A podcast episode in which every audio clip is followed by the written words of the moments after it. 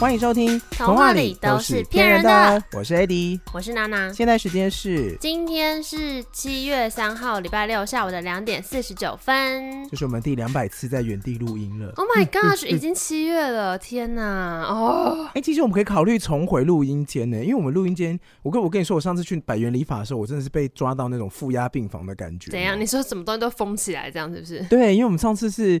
我是为魁违两个月，好不容易我提起勇气走进去那个理发间，因为我那时候头发已经呈现一个我已经不能置之不理，就是戴帽子都觉得说，哎、欸，你隔离很久了那种感觉的长度，就是旁边都有炸出来的毛，你是像劫后余生那种感觉吗？对，没错，就是你用胡子可以自己刮。然后我就走进去那个百元理发的时候，它就是层层的、层层叠叠的那个塑胶布，嗯、就比如说你现在走进去，然后你要投币之前，你投完币之后，你会发现你身在一个塑胶布罩起来的地方，然后出来之前你要先手部消毒。嗯然后你走出来到等待区的时候，你还是待在一个另外一区的塑胶布。然后你去剪头发的时候，你就也是待在一个塑胶布里面。哦、然后他那个设计师从后面把手这样伸进来帮你剪，就会觉得 啊，负压病房啦，负压病房啦。啊，好辛苦哦，做到这种程度。因为我们现在也要进录音间录音啊，然后有时候工作方面需要的话，嗯、然后我们现在那个本地录音，就我们一起在用那个录音间啦。对它其实是有有隔板，然后大家可以戴口罩还是什么的。哦、然后你出来之后还要再开，就现在规定好严格。现在出来之前你要用酒精擦把所有的器具都擦过一遍，嗯、然后呢，出来之前你还要按，我们有买那个超大型紫外线消毒灯哦，哦酷哎，就是按了之后要立刻关门，不然我们会 不我们会被杀死的那种。哎、欸，那很酷哎，对，就是那个洗碗机杀菌那种，按下去就嗯是没声音啊，但是就很亮。你们把整个录音间都变成洗碗机？对，没错。然后就说太可怕，干嘛？好酷哦，哎呀。但这样会比较安心一点，毕竟远距跟近距离还是有差。哦、对呀、啊。然后久违听到我在录音间的声音，我就觉得你是谁？你说这个天籁美声是谁的声音？是我是我。这个调的很好的声音是谁？哎、欸，真的，我跟你讲，其实我们以前就是刚开始刚开始做 podcast 的时候，本来并没有打算要唱歌，然后真的就是因为进到那个高规录音间，然后耳机一戴上，就觉得说，等一下这个天籁美声是谁的声音呢、啊？然后才开始大唱歌，所以后来都有时候觉得说，哎，好没 feel 哦。哦，因为那个耳机的那个反馈啊，耳返都没有那么好。对啊，我是觉得家里的麦克风还是有一点差啦，不然我也是有一个高规耳机，环境也有关系。对啊。哦，你的耳机也是贵的哦。对，我的耳机，我这只好像带六七千。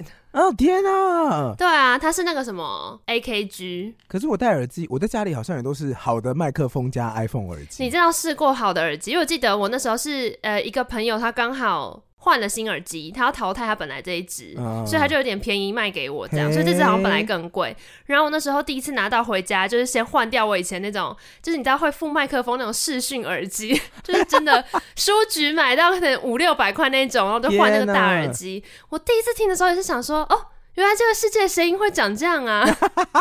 这拿去听音乐什么超爽，然后它又很包覆。就很开心。可是我不喜欢包覆式耳机，虽然我做主持人 DJ 很久，可是我到现在都还是不喜欢包覆耳机。为什么？是很热吗？我会觉得热闷。嗯嗯，然后我就会。我跟你讲，我真的怕热，怕到我有时候进录音间，明明录音间冷气开十七度哦，嘿我还会从排歌单的那间的办公室把电风扇搬到录音间，然后对着我自己吹。太夸张，到底是多热啦？开麦的时候电风扇才会关掉，就很热啊！你这真，你这真的很不合理，因为其实录音间理论上就是一个冷冻室。我发现我是那种算是新陈代谢比较高的人嘛，就很容易燥热的体质。所以，suppose 你如果今天真的想要瘦的话，应该还是可以瘦很快。我是哦，我真的要瘦的话，我记得我那时候你就把你嘴封住，就是高中的时候，很快就瘦了。一个暑假吧，两个月瘦了二十六公斤。嗯、Oh my gosh，二十六，那个就是断食，然后再加就是有氧运动。我没有做，我没有做。重训就是有，你这样是那种电视节目会弄的哎，电视节目的那种夏日大挑战，你那 before after 超有成就感的那种，就是真的。如果奖金一百万的话，我真的是可以拿到的那种。而且我那时候也没有要跟谁比，我是真的就是瘦了那么多。你是跟自己吗？你是跟自己赛跑的人？我忘记那时候为什么要减了，反正那时候就是先瘦了再说。是因为谈恋爱吗？也没有哎，真的不是，单纯就是。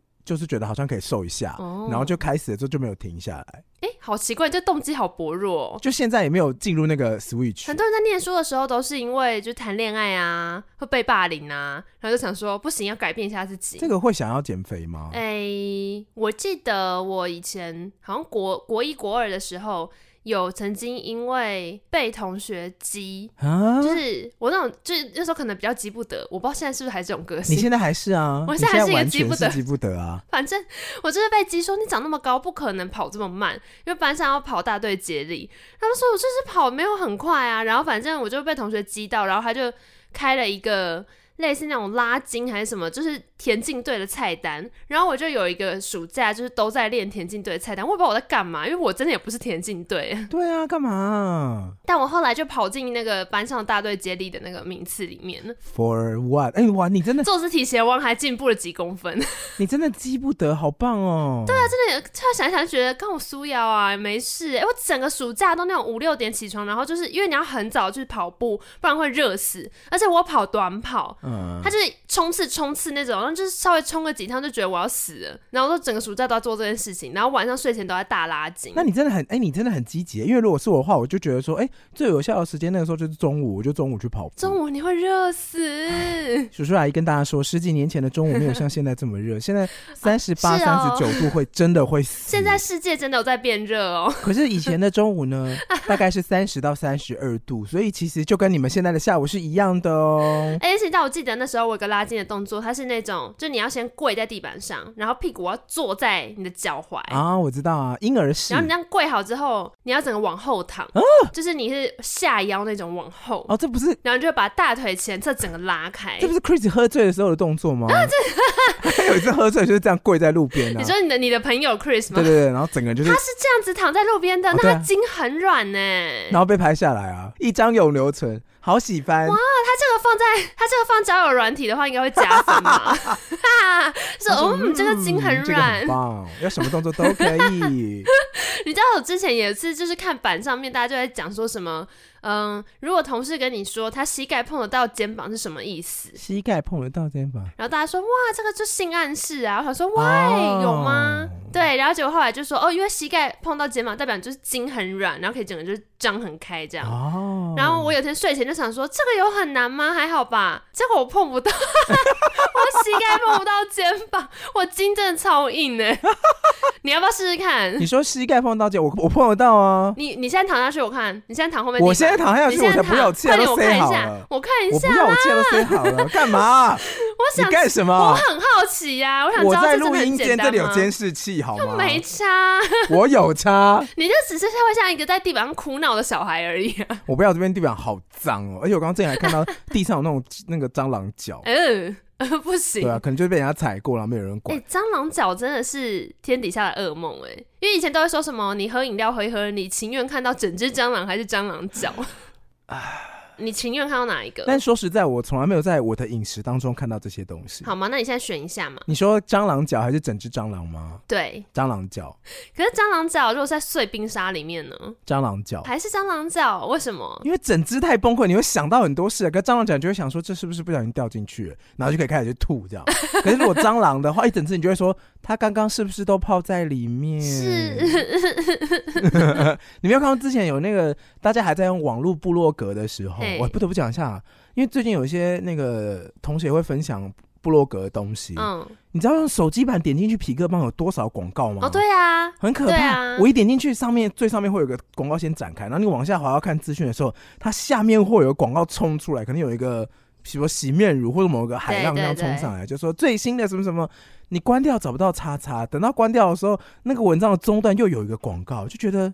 就是哇，真的是很像在用手指玩电流几级棒，就哎哎哎哎哎，点不到，点不到，啊，好累。你在考验消费者的耐心，而且你很常不小心按到，就想说我刚刚到底在看什么？因为你就被那个广告洗。我后来都会放弃那些内容，就是一旦我的电脑挡不住这些广告，因为我都会装挡广告软体，嗯，所以手机版的时候我都一律不开这些东西。哦，嗯，感受上差很多。然后我之前是有在那种匹克邦上面看过很可怕的文章，是讲说你应该也看过吧？就是什么什么啦？师大夜市很有名的卤味里面有有卤出一只软掉的老鼠啊！Oh！哦，干有有哎，你有记得那个对不对？而且他还有照片。有，我那时候就想说有这个故事，有这个故事。对，而且因为他拍的照片是那只老鼠已经软了，就是已经它是夹起来之后，它已经前胸贴后背的那种软，就觉得说，哎、欸。很嫩 Q 哎，卤到这个地步，这是夹菜啊！这是真的 What the fuck？可是你又仔细想，根本其实不合理。哎、欸，为什么？因为它的卤味其实是你有看过那个台师大那个店卤味店，它是一个大卤锅嘛？对，所以它会有卤锅，它会有分，它会有一个那个铁网，它是切成一个有点类似蛋糕的那个形状。哦，对对对对，就是切一半的蛋糕嘛，它会切三分之一的蛋糕，然后它会有三个铁网，嗯，那个三个铁网刚好放下去之后，那个铁锅就会满了。哦，对耶，对，所以照理来说，你用任何方式，你都不可能会有里面有一个卤了很久的东西。除非他们有卤包，对，因为他会一直换呐、啊，对对对，对，就是他会一直东西下去拿起来，下去拿起来，所以只要有东西卡在里面，照理说他们会马上就发现。哦、然后卤包也不可能放在正在卤的卤味里面，因为那会改变整锅卤汁的味道。哦、那个卤汁一定是在里面卤好之后再倒进来，所以那个卤包绝对不可能会一直放在卤汁里面重复卤，嗯、它就是要拿起来的东西。所以整锅卤卤味里面，老老实说，老实说，整锅卤味里面，老实说。你要有一个可以卤了这么久的外来物品，其实我觉得很不合理。对耶，所以有可能会是恶作剧。对，因为那间店生意超好。哎、欸，你这样一讲，我想起来那时候这个事情也被说可能是什么附近店家眼红，然后就有点故意陷害之类的。哦，对啊，那也是蛮那也是蛮用心的，因为他把它卤到很软。你这样一讲，这个故事又更可怕了。哦，或者是那个其实是玩具啊，就是有人特别把它卤好，然后再带带他去那间店吃饭，然后再把它放到那个盘子里面。对啊，可是你其实仔细想，根本就不可能啊！哎、欸。我从那个时候就培养了媒体试读的能力，哎只是放下乡民吃瓜的心情，稍微冷静想了一下。就觉得不合理，说嗯，那店家也太笨了吧？欸、你怎么可能赚那么多钱？我们刚刚不是讲很热吗？对啊，现在叔叔阿姨的天气真的很热，因为我最近看到那种三十分钟带你看《荒野求生》第几季第几季，然后就有一个叫什么贝爷的人吧，好像很有名，也是那种在野外求生一百天的那种人。嗯，他就告诉你说什么能吃，什么不能吃，哦、他就告诉大家怎么在沙漠当中生存。哎、欸，我就想说，哎、欸，西方人真的很闲呢、欸。你们真的很喜欢抛下 闲，就是悠闲的城市生活，然后在那个户外受苦受难。因为那一集就是他到沙漠当中，然后他就是，而且他用很浮夸的开场，他是载到撒哈拉沙漠，好像两三高两三百公尺的高，两三千公尺的高空，然后就是降落伞掉下来，然后。落下来之后，他第一件事情，他说他只带一壶水跟一把刀。他掉下来第一件事情就是把自己的上衣脱了，然后把衣服全部都割一割，然后把头用那个用头巾用水弄弄湿之后把头盖住。他说，如果你的热气从头部一直出去的话，你很容易中暑。哦，所以其实这就是为什么阿拉伯人要一直把面罩，除了要挡风沙之外，也要防止头部中暑这样。然后他就在沙漠当中不断前进，然后前进的过程当中，我真的要疯掉了，因为他看到，比如说蝎子，嗯、他看到沙漠蜘蛛，他说这个叫做骆驼蜘蛛，他咬了骆驼之后，骆驼就会麻痹，然后他们就会吃了骆驼，他们就一整群上来吃了骆驼。我们现在看到这一只，所以这一只我对付给你看，他就拿小棍子这样啪啪啪把那个蜘蛛打死之后呢，把它头咬掉，整只吃掉。我就想说，干啊，so fresh，不行呢，so fresh。就是我就想说，西方人真的不要这样。下一幕他又找到了哦，沙漠毒蝎，然后就在沙漠毒蝎又把它吃掉吗？又把头尾去掉，然后又咬沙漠毒蝎。我想说，很多沙子好吗？我觉得，我觉得那个骆驼蜘蛛跟沙漠毒蝎才会觉得说，到底想怎么样？就想说，我都已经在，我，我都已经在撒哈拉沙漠，我离人还不够远吗？还要来这里吃我？Seriously？对，你跟我心情一样，我就想说，这里资源已经够少了，然后你还在这边浪费。因为他还千里迢迢跑到一个绿洲，说：“你看这里有野枣树哦，野枣树的话呢，这里野枣树的下方通常它会扎根，会锁住很多水分。嗯”他就开始挖，他就说：“哇，这边水分都没了，所以他应该很久没下雨，没关系，我们还是可以吃野枣哦。”他就爬上树把野枣全部吃光。我就想说。他已经离人类很远了，然后你为了要拍片，你把它生存资源全部剥夺掉，然后他还说：“哦，那我们现在就是要晚上要度过那个沙漠的寒冷性啊，嗯、所以呢，他就开始砍树。他说：那我们现在就是需要一些点火啊，然后我们要引起萤火，因为沙漠晚上非常非常的冷啊。嗯、然后整株野枣树被他拆的一个都不剩，他就在那边点火之后呢，哦，不过他这段有展示说，如果你想要在沙漠里面获取水分，有一个方法，要怎么做？就是。你把那个沙坑挖大概四五六十公分，看你觉得深度如何。嗯，然后呢，先铺很多的叶子吗？还是什么？干叶子。嗯，就是很多干掉的东西这样，然后再放石头，石头用一定要选大块的，嗯、非常非常大块，然后在上面再盖上干叶子，然后再把沙子铺一小层。嗯，然后你要挖很多洞。隔天早上醒来呢，因为空气的那个冷凝作用，你说还是会有露水在那边，是不是？石头上会变得很湿润，哦、所以隔天早上起来你就看到那个贝爷在那边舔石头这样。然后那时候想说，一定要这样在沙漠里面生存就对，一定要教大家迷失在沙漠里怎么办就对了。而且他还很极端，是如果比如说走到一个已经干涸的河床，嗯、然后没有水，可是只有那种。很很湿的沙子的话呢，你可以把很湿的沙子挖一大坨起来，然后放到你的衣服里面去，嗯、然后用你的上衣把它包覆住之后，它就是一坨，就是包住沙土的，嗯，就把那个水整出来，就是整不出来，你只能放在嘴巴里面用吸的，又要吸，一直吸你的衣服。我想说，真的是可以不要去沙漠就好了，一定要这样吗？我刚刚想说，那如果你在沙漠舌头破了，你真的就是没有办法再做很多事情。一旦你舌头破掉，你就毁了，欸，好痛好痛，而且不是很容易吗？因为又很热。然后火气上来就会舌头破洞，然后你舔舔石头也不行，吸沙子也不行，好可怜。我就想说，如果我是沙漠里的动物，我真的是会愿意喝水而死。你有看过那种 Discovery，然后拍摄说在河边喝水的一大群羚羊，嗯、然后有一只会被鳄鱼拖下去嘛？然后其他就会继续喝。我想说。如果是我的话，我真的就是有人被抓，我还是继续喝哎、欸。啊，不然怎么办？想说，反正他现在在忙，我才会再多喝一点。那 就真的好可，我是先看别人喝，喝完没事我再去，就觉得 好可怜，受不了。我之前好像也有听同事说，他看了一个什么怎么样在野地里面生活，嗯，然后还有什么自己用石用怎么样用石头，就是做一把石头刀啊。我有看过那个，他就是教你就是怎么样去摔那个石头，还是什么之类的。然后我就只想说，好像用敲的方式吧。我的话基本上就是我手机没电又没有 WiFi，我就结束这个回合。就我就大概录一下，就是最后的感言，然后就把它放着，然后算随便。你 真的假的？你完全连动都不动，你不会找个地方躲起来啊，或是找一些东西吃啊？应该会啦，但可能不会积极到说，那我来做一把石头刀好了，就可能不到这个程度。哦，真的吗？我会、欸，我会躲山洞或干嘛，但就是会觉得说，好像文明世界赶快发现我。我没有那种什么荒野求生的哇，哦热血，就是我没有啊，我真的没有。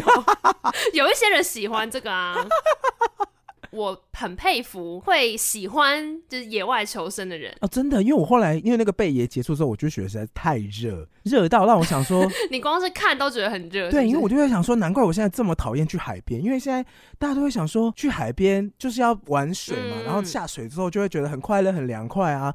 我就觉得你们不要骗人嘞！每个人都会说去那边玩水就很好了，那我就擦防晒就没事，不会晒伤啊。请问在座的哪一个你真的有认真补防晒？哦，哪一个回来不是不小心就熟了，然后就烫到脱皮？哦，对啊，很容易晒伤。你玩一个下午，你怎么可能每过四十五分钟你就上来补防晒，然后还要跟自己说没有啦，我就是补一下，然后这是环境保护的防晒，我也不会伤害环境啊，什么什么的。对，你才不会做这种事。然后每个人都被晒伤。其实就是躲在伞下就对，请去带阳伞，对，就找个阳伞躲就好了。那我看我就觉得真的好热。哎、嗯欸，可是我以前真的很喜欢去海边呢，因为以前太阳没那么烈的时候，还不会有这种跟晒伤连接在一起很强的状态。可是这几年去海边都会有一种离开阳伞，你就不要给我想活下去。哦，对啊，没有啦，要选时间点啦。你那边正午在太阳底下晒，一定会晒爆啊。它也不是正午，就有时候过了中午，甚至到四点的时候，你还是觉得阳光不是很舒服。哦。可是，一到了五点之后，你又会觉得说那个海象，嗯，其实已经不适合下海玩，或者是。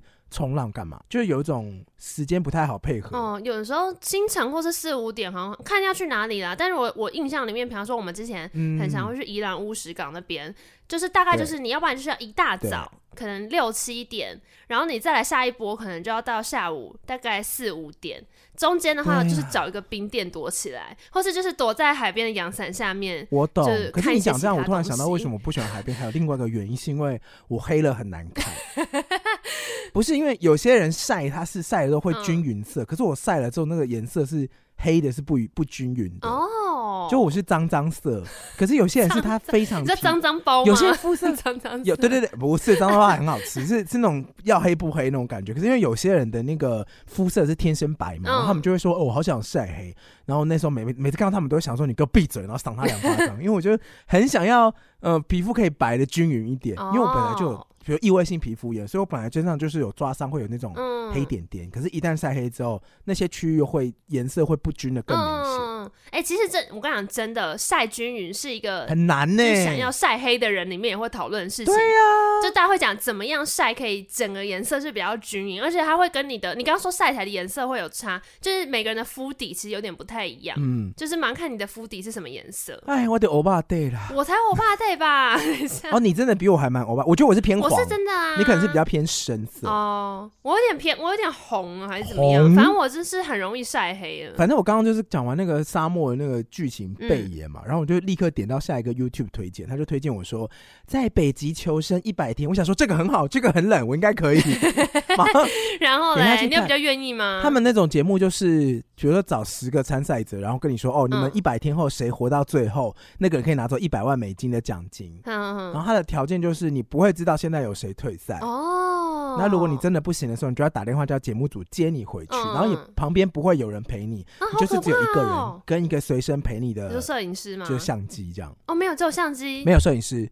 只有你自己跟相机，就是你独自求生。哎、欸，干，那真的很哈扣哎。对，因为北极有熊，也有狼，还有狐狸。狐狸好像有点可爱。哦，他们不能杀狐狸，可是他们其他全部都会杀来吃，因为他们都会说有熊，我要过去杀了它。因为熊在北极会是一个非常非常的可以帮助他们过一整个冬天的一种食材。因为他们去的时候，你知道，如果是北极，可以吃东西就很少嘛，所以他们有些人就会编渔网，然后有些人就会盖小屋，有些人就开始捕兔子，有些人会开始。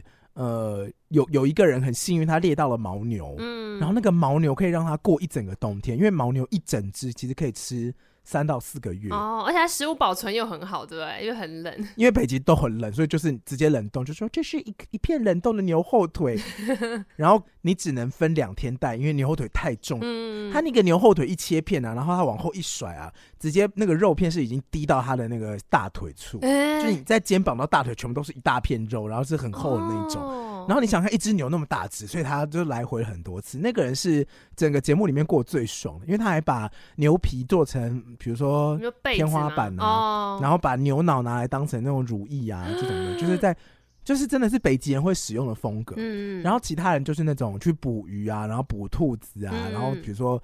诶、欸，不会盖房子啊，只用防风布盖盖，然后防风布破掉，就只好赶快回陆地这样，因为太冷了。嗯、里面有些人的反应很夸张，就是他来的时候，他就会跟镜头说：“我跟你讲，我在家里就是在农场里面长大的，我从小到大什么陷阱、捕猎、射箭我都会，然后会自己自制，比如说我会养蜂，我还会干嘛干嘛干嘛。嗯，然后那个人好像是个女生吧，她就说我一定要带回一百万回去呢，跟我老公一起把小孩子送进好学校。进去的第二天，他就猎到一只兔子，嗯、然后。一般来说，是不是就开始就进行就是吃兔子，然后料理什么黄金传说嘛？他看到兔子就哭了，他就说：“兔兔好可怜。”我就想说：“小姐，你在参加的是北极极限，不是他死就是你死。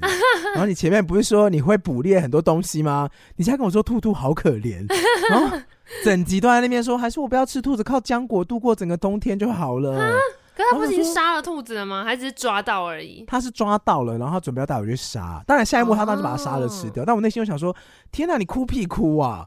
你不就是来来参加这个很极限的什么都要吃的活动吗？还在那边给我哭？对啊，受不了。哦、我刚刚又觉得那个真为。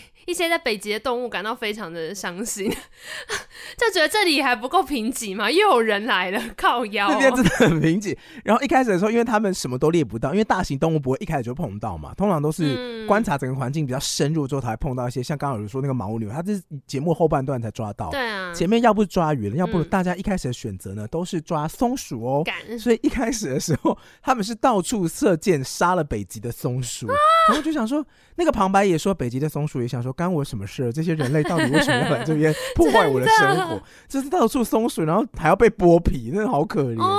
真的耶，北极的松鼠就想说，干老子运气就已经够差，投胎到北极，结果还要遇到人，我就不能抽一只还要在纽约的松鼠，每天随便吃吃松果，走来走去，哎、欸，真的耶！纽约的松鼠应该很爽吧？啊、动不动就有人喂食。这台湾的松鼠也还不错啊，就是我之前也有在那个啊，那个呃，那个二二八纪念公园对，对，我在那边也遇过很多松鼠，到处都是。那松鼠看起来都过很爽啊，就很肥，然后尾巴很大。那也没有人会去攻击它，要干嘛？哦，对啊，这北极松鼠真的是 so sad，要加油呢！下辈子欢迎投胎来台湾，好酷！哎、欸，你知道之前有一个那个有一个就是网络上面有个大轮盘，啊、然后他是把那个全世界就是有多少国家区域，然后跟那个全世界的总人数就是全部算进那个轮盘里，所以你每按一次就会知道说你有多少。就是你会投胎到哪一个地方，嗯，然后那个几率是依照就是目前全世界有多少人口，然后每个地方人口分布多少，所以你就是会，嗯、你就会看到它就是细细窄窄的很多格子，可是就是其中有一片比较一些比较明显，就是要不然是中国啊，不然就印度啊，非洲，就是中国跟印度是最大，但非洲它是一个一个国家，哦、因为他们人口基数最大，对，然后你就可以按那个轮盘，就看看我下次会投胎去哪。我跟你讲，我玩了大概二十几次，没有一次是台湾。我去了印度可能三次，然后去了中国也可能就是三到五次，然后其他一大堆国家巴拉巴拉绕一圈，然后就是没有到台湾。哦，所以生在台湾是很难得的一件事，哎，就其实几率很低啦。真的，因为我们人口基数很少啊。对呀、啊，你很容易就会去别的地方。啊，真的，因为我昨天又在看那个哥吉拉，哥吉拉最近有出新的动画片，嗯、然后又是东京被毁灭。哦，我知道，Netflix 上面有。对，什么哥吉拉奇异点？对，哎。东京又被虐杀了，每次就是哥吉拉上岸之后，因为这次的哥吉拉跟以前不一样，以前哥吉拉会带辐射嘛，嗯、这一次的哥吉拉是没有辐射，但它会产生一个红色的红雾的粒子，哥吉拉所在的地方会充满红色的烟雾，这些烟雾人类吸了没有身体伤害，嗯、可是这些烟雾会强化怪物的身体特质，比如他们会变得。刀枪不入啊，或者他们不用吃东西就可以活很久啊。嗯，他的描述是说，就是怪兽获得了进化的能力，他们进化能力就是利用红雾来把环境改造成他们可以生活的、哦、的样子，就有点类似这样子那种对立面。嗯，然后一样又是东京毁灭，觉得东京是不是惹火全世界的人？就是全世界的怪兽都在东京，全世界的英雄都在美国，哇然后就是全世界的创造的传说、原始的传说都在中国。嗯那印度，哎、欸，其实印度在干嘛？印度在谈恋爱吗？还是在跳歌舞片？嗯，我也好奇，因为以产地来说，嗯、日本就是发生世界大事，还有所有黑洞、虫洞跟异世界穿越的地方嘛。哦，嗯，就是舞台都在日本。嗯，然后美国的话，他们那边的动漫产地可能都是在讲英雄。你说漫画里面的、喔，你说英雄漫画的主题。然后香港是在讲什么？黑帮吗？嗯，那印度的那个文化是什么？就是每个地方如果有日漫美漫，对啊，然后里面的英雄观，因为像我们就是百分之百不不是百分之百，我们我们很大比例都被日本影响嘛。我们是日本跟呃美国的那种文创产业，就很快很快被影响。可是不晓得印度那边是怎样。我记得是很多的宝莱坞的那种英雄片跟歌舞片。我不知道在漫画世界里是怎样哎，但是我记得之前我看过一个人分享说，就是如果你都看好莱坞大片的话，你的世界会长成怎样？嗯，就是 就会是就是日本的可能就是很多的那个飙车族，就是开快车这样，然后要不然就是很多黑帮老大。香港也是啊，香港是一大堆会武功的人跟黑帮老大，然后很多很多炸弹啊，然后各种反恐。对，反正他们就是说好，嗯，从那个某一段时间的好莱坞片看世界，这个世界会长得很扭曲。对啊，然后很多的病毒什么的啊，我知道了，我之前有跟印度人一起看过印度电影，过了三个半小时，对，只有英文字幕，然后我那时候就觉得。中间还有中场休息哦，他啊就是大概三个半小时，三三个小时四十五分钟吧。中间还要跟你去。宝莱坞电影都很长啊。中间还有十五分钟可以上厕所，那十五分钟我就是觉得有一点喘口气的感觉。但他其实是讲一个，因为类似史诗吧，嗯，就是印度有印度的征战历史啊，发展历史，嗯、然后就那种也是英雄人物传记，然后也是。呃，也是谈恋爱啊，然后被逐出宫啊，回来夺回王位啊，带军队啊，统统一整个印度邦啊，这种感觉，嗯，好像也是这种史诗比较多。再不然比较多推荐的就是就是一样是宝莱坞的恋爱片了。嗯嗯嗯。哦，我前阵子有看一个石敬秀，就是那个我之前可能有讲过，就是印度红娘。哈，然后反正他也是，就是他在讲说有一个。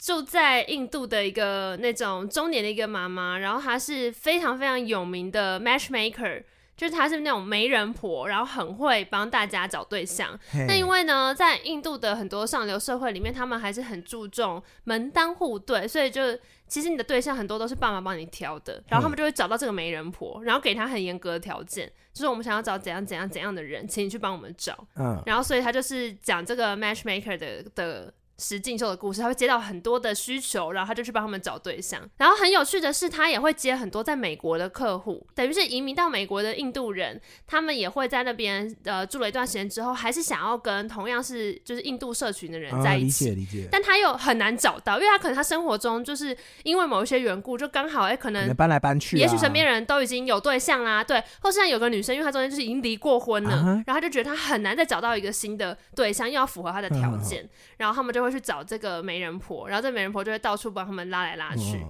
然后他会帮他做心理辅导，这样就说你要想想看呐、啊，因为他还是会带进一下他的价值观。可是就是就是那种，我觉得女生到最后你还是得要找一个人陪伴。如果你的个性不好，不适合婚姻，你要想想看为什么你不适合。哦、婚姻不是就是一下就可以达成的。然后它里面有个桥段很有趣，是他的呃。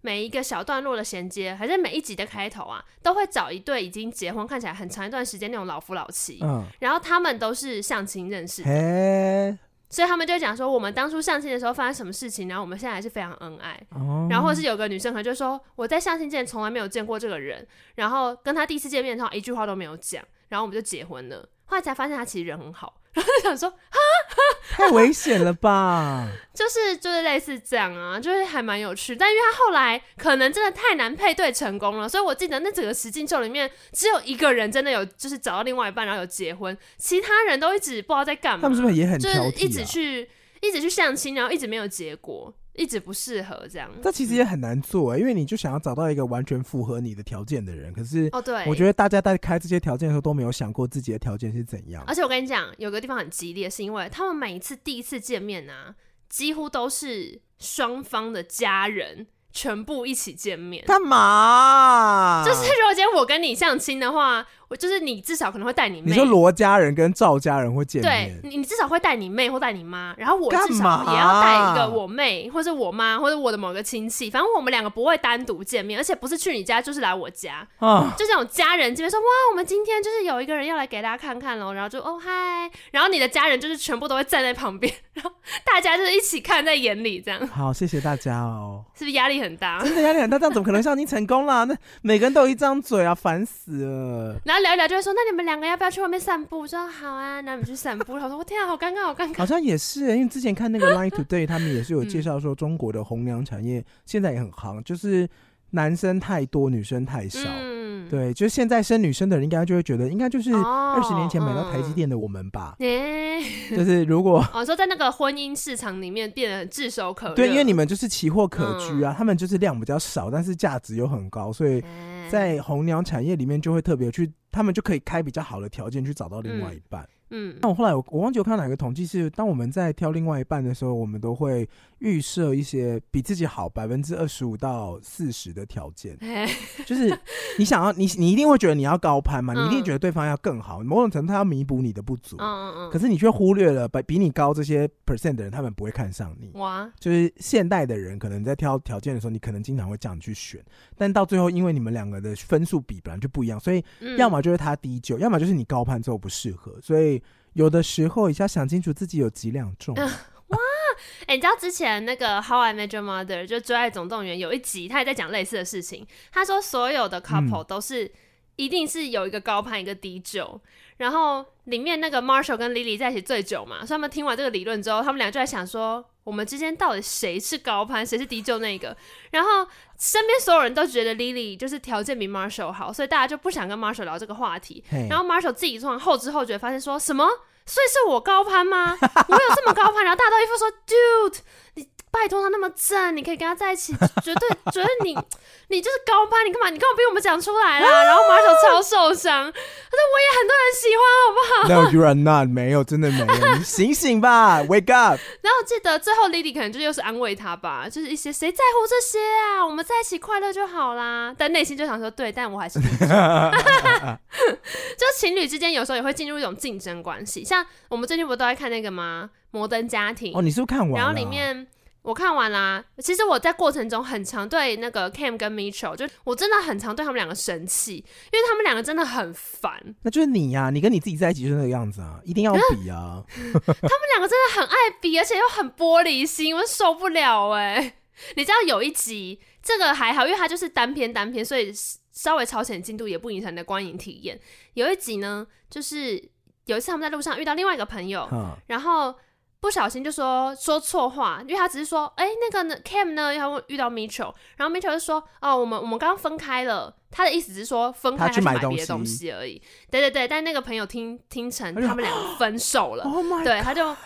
马上传讯息跟所有的社群人说：“Oh my god，什么分手了？” 然后大家就开始狂传讯息给给 Cam，就说：“你还好吗？你跟 Mitchell 离婚了，怎么办？怎么样？帮我们去陪你。”然后他们两个在见面的时候，Mitchell 跟 Cam 就发现说：“哎，Cam 收到一堆这种简讯，然后。” Mitchell 就说：“等一下，他们误会以我们分开，然后没有任何一个人传讯息给我，所以我们的朋友都偏向你吗？”然后 Cam 说：“没有啦，你不要想那么多，因为我比较脆弱啊，你条件比较好，我们分手的话，一定是我会比较心碎。”然后 Mitchell 想说：“才不是嘞，怎么可能？”然后后来他才知道说，原来很多年前。Cam 因为怕 Mitchell 会抛弃他，嗯，然后到时候他一个朋友都没有，嗯，所以他已经骗过所有人，就是他演过一出他们分手的戏，然后要大家安慰他，然后让大家宣誓，就是以后如果再发生类似的事情，他们一定会站在他这一边。靠呀，是不是很烦？这会气死哎，欸！他有一集也是啊，我觉得很好笑，因为他们俩也是很爱比，然后尤其他们就是好像嗯，Lily 发音五音不全吧，嗯，然后。他们好像有几要表演唱歌，然后 Ken 就是很在乎莉莉的表现，说来来来，我们现在练唱歌，然后就 C，然后莉莉就唱 C。对，那个 Ken 就说，No, you are not singing C,、嗯、you are singing C. Not, not, not on the P. 然后，然后 Lily 就说，I'm on the P. 然后，然后那一整集的时候他们讲话都用唱歌的方式，然后 Lily 真的音超不准，然后那个 Ken 就真的超崩溃，说怎么办？他怎么表现的这么差？我该做什么？然后后来他就帮他想了一堆解套方案，比如说他开始帮他弹唱，然后 Lily 就是负责就是念 rap、嗯、或是用喊的方式。对，那一集也是一直。把他们那个胜负心展现到一个极限，好好笑，真的很烦。然后他们又很常碰到跟他们比对的那种，就是其他的同志卡，对对对对对。另外的同志怎么表现都超好，然后他们就说我们也可以，然后就一样比，然后最后都弄得很惨。他们有那种什么呃，家里过圣诞节，然后大家都会做一小段表演，然后他们偷练了一段合唱，结果还装的一副什么都没准备，然后直接从车子里面拿出就是配好的戏服，然后在那边哒哒哒，然后唱的超好。他说我们都没有练习啊，不要这样，然后衣服直接穿起来开始大唱。很说有完没完啦，好烦喔！哦，但 Mitchell 在现实生活中的老公还蛮帅的。哦，我知道 Cam 的那个演员，现实生活中其实不是 gay，他好像对对，他好像好像单身中，嗯，就他有 dating 的对象，但没有结婚。嗯，好，那 Cam 演的太像 gay 了吧？对，因为 Cam 其实很像哎，我他演的很 gay，对我我很被他们就是说服。我说他们是一对的吗？应该说 Cam 完全就是我可以想象某一种生活中的朋友，大概就是给人那样子的气氛。Yeah。就他，他你们两个也有一点点像，可是我觉得你没有 Ken 那么玻璃心哦。你说我跟 Ken 吗？对啊，对，但 Ken 也有那种很照顾人的那种那种气质。哎、欸、，Ken 真的很玻璃心，就他也很有那种，就是来来来来来来来，我罩你这种，就是他也很有这种亏，但是他就是那种被需要的感觉会更强烈，然后很容易因为自己表现的时候没有得到大家过。呃，适度的关注而崩溃，就是很像典型的狮子座。就为什么没有人在看我？对，焦虑型依附了，好不好？就是上次提供给大家的理解啊，真的好多人要，好可怕！我 上次一天，然后就有大概快五十几个嘛，还是一百个，整个就是回到爆。因为娜娜还要帮我回，因为我后来就牙痛，就不想回了。啊好可怜，对啊，所以你这个礼拜就度过了牙痛的一周，然后又热，好惨哦。牙痛的事情，我们就等下一集的故事，我们再搭配着讲。今天先来进入我们今天这一集的主题。你不是要讲大白鲨吗？我们要讲大白鲨，为什么要讲大白鲨？原本是因为我们在讨论要讲牙痛的故事的时候，那就说他要讲一个跟牙齿有关的故事，然后我就想，那我也准备一个大白鲨。为什么要讲大白鲨呢？因为大白鲨就是它一生当中都在长牙齿。它嘴巴里面打开之后，它会有，因为我们牙齿就是上下颚嘛，嗯，可是他们会有很多的上下颚，比如说上面他们会有一圈是牙齿，然后里面还有第二圈、第三圈、第四圈会比较小圈。Oh my gosh！你说它的，可是每一圈都密密麻麻的。你说它的口腔小巨蛋吗？哦，对啊，就位置会一层一层。对对对，上下颚都是啊，因为它要把东西撕裂嘛。哦，鲨鱼是这样，就是它的牙齿一生当中，它会一直它咬东西之后很容易，因为它有很大力的咬，所以牙齿撕裂之后就会掉下来，所以他们会定期的时候，它后面的牙齿会往前长，所以把最外面。那一圈剔出去，它就会再长、再长、再长，所以它一辈子都有牙齿可以用。我就觉得说，其实人类可以借用一点鲨鱼的基因啊，我们可以不需要那么辛苦，我们可以不用再，我们就不主打牙齿啊。我好久没有去牙医院，然后又体会那个牙医这样。滋滋，然后你毫无没有反抗能力的那种感觉，就是你只能躺在那边，然后就被他这样滋滋滋滋，然后他还会 换小的磨完之后换大的，他会呜呜呜呜，对，我想说真的是够了没啊？你又没办法，你又不能凶他，哎，但是我这次你凶他干嘛？你不能凶，那个他牙，因为你觉得很痛苦。我这次去看牙的时候呢，因为是防疫期间，我就我以前的看牙就是在台北，然后去找熟悉的牙医生，但我就比较少在七堵，因为我平常可能下班回家的时候那些牙医都关门了嘛，嗯，所以通常在台北的时候都看台北牙医。然后我最熟的牙医其实是在淡水啊，太远了吧？那个是我们家里的人有认识的牙医啦，哦，呃，所以我们就特别到那边去。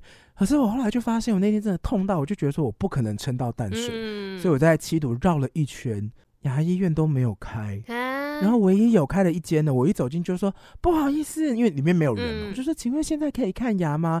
他说呃，如果你第一次来的话，你可能要先预约哦。嗯、我就说可以预约什么时候？今天晚上吗？然后翻了一下，他就说哦。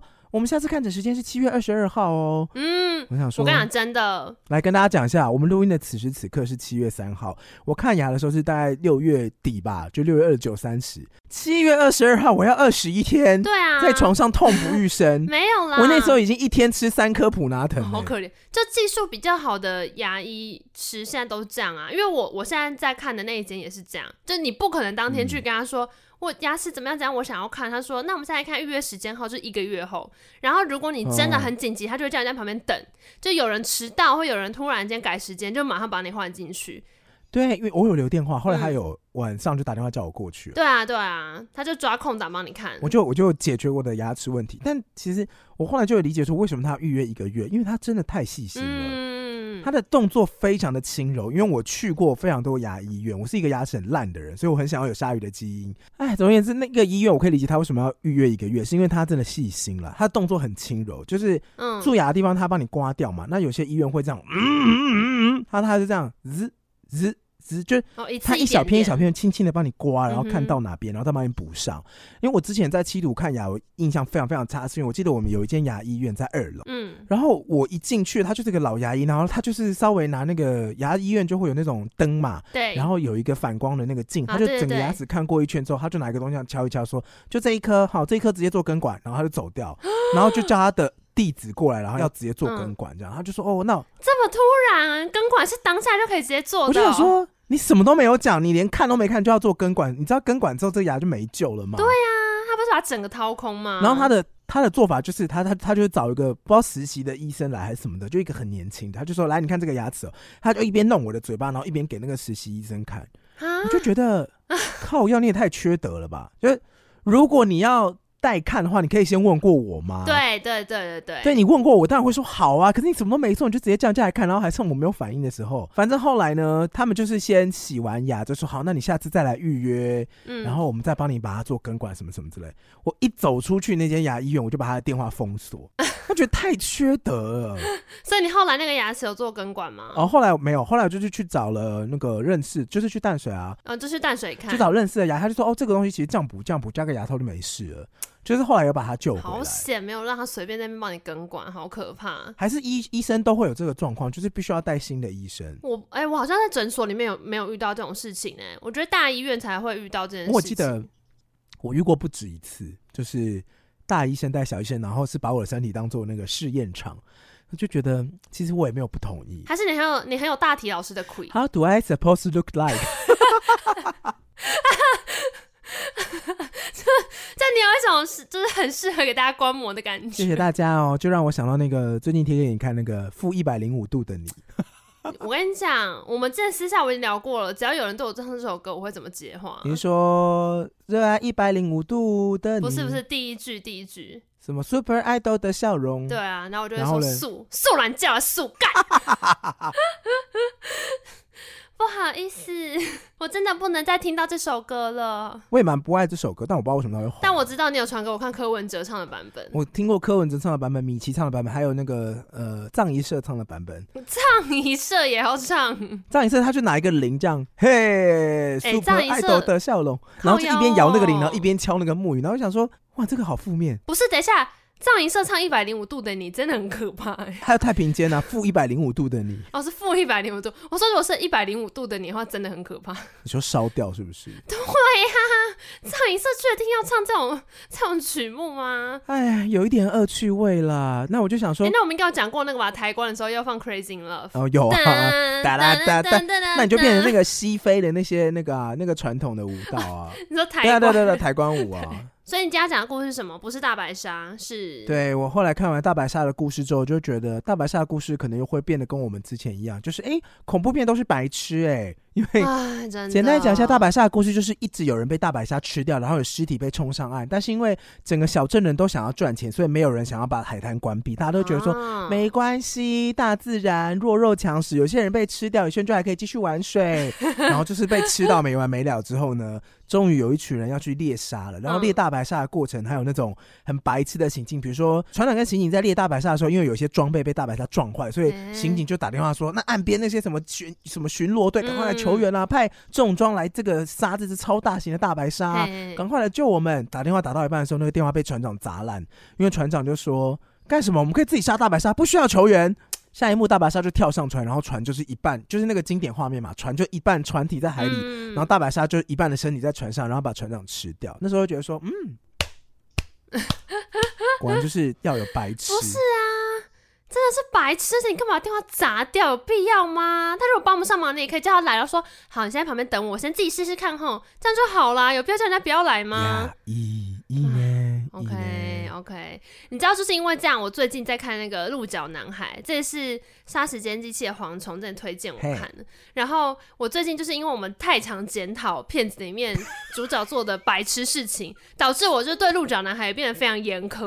他开始做一些我觉得，就例如大家就跟他说：“你不要到处乱走，不能让别人发现你的身份。”他就会突然间又开始自己乱走，就说：“干你娘！你就坐在那边会死吗？干！”然后真的超不爽了。就跟你说不要过去那边，你就他妈的，是不是坐两秒就马上走过去？你已经十岁了，先生，就是个气死啊！而且因为他们里面就是有一点点跟那个病毒有关，然后里面人都是你知道，就是衣领拉起来，或者拿出一个布，就是把。比那个鼻口盖住，我想说，呃、你们确定？你们确定？你们还不要用医疗用口罩？哦、你还要用那个布吗？真的是，哦、而且他就会有很多很奇怪的地方，哦啊、例如说，他们里面也是在防疫，可是呢，在诊所外面的人都不戴口罩，进到诊所里面的时候呢，他们会排说，呃，要那个安全距离嘛，要隔多远的隔多远。可是等到叫到你的时候，你走到柜台前面。柜台出来那个人又不戴口罩，然后你又离他超级近。我想说，小姐啊，柜台那边小姐，对，就你，你就他妈防疫破口！我告诉你，刚刚那些人坐这么远，for what？你在柜台不喷酒精，然后又不戴口罩，我真的是谢谢你。我跟你讲，气死我！他想这个骗台湾人看一定觉得很痛苦。我就想说。认真，死不防疫啊！然后他们还一副很严肃，就说：“哦，麻烦按照这个距离站。”我想说：“你他妈就防疫破口，不要骗人了。”我之前看印度的状况也是这样，就是印度的医院会人满为患，然后很多的互相感染。嗯、比如说刚刚是妈妈就染疫嘛，然后可能爸爸丧命之后，嗯、然后可能哥哥跟妹妹就躺在哥哥跟姐姐或者是弟弟就躺在爸爸的那个遗体上面哭，然后也没有戴口罩，或者把口罩全部拉下来，然后就抱着爸爸哭。然后我想说，真的是真的是有原因的，真的先不要。可是后来其实这可以带到一点反制的资讯，这个书真的还没有看完，我们以后再讲。这里面有一个资讯是讲说，当我们人在处理资讯的时候，我们会优先处理。